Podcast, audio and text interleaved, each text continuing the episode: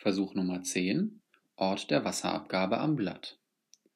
Bei diesem Versuch geht es darum, festzustellen, wo ein Blatt am meisten Wasser abgibt.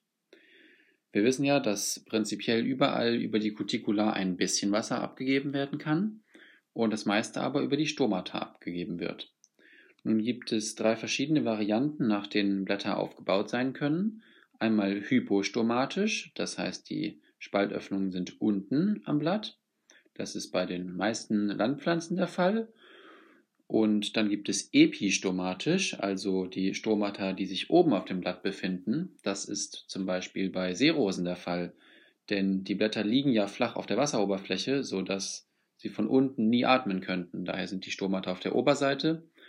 Und amphistomatische Blätter, die auf beiden Seiten Stomata, also Spaltöffnungen haben.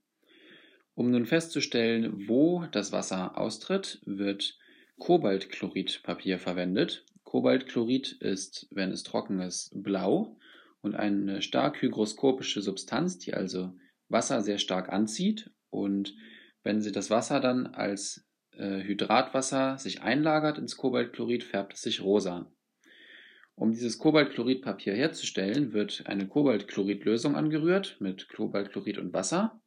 Die ist dann logischerweise rosa. Man tunkt das Filterpapier hinein und trocknet es dann im Trockenschrank, ähm, wobei dann durch den Verlust des Wassers das Kobaltchlorid äh, in dem Filterpapier wieder blau wird.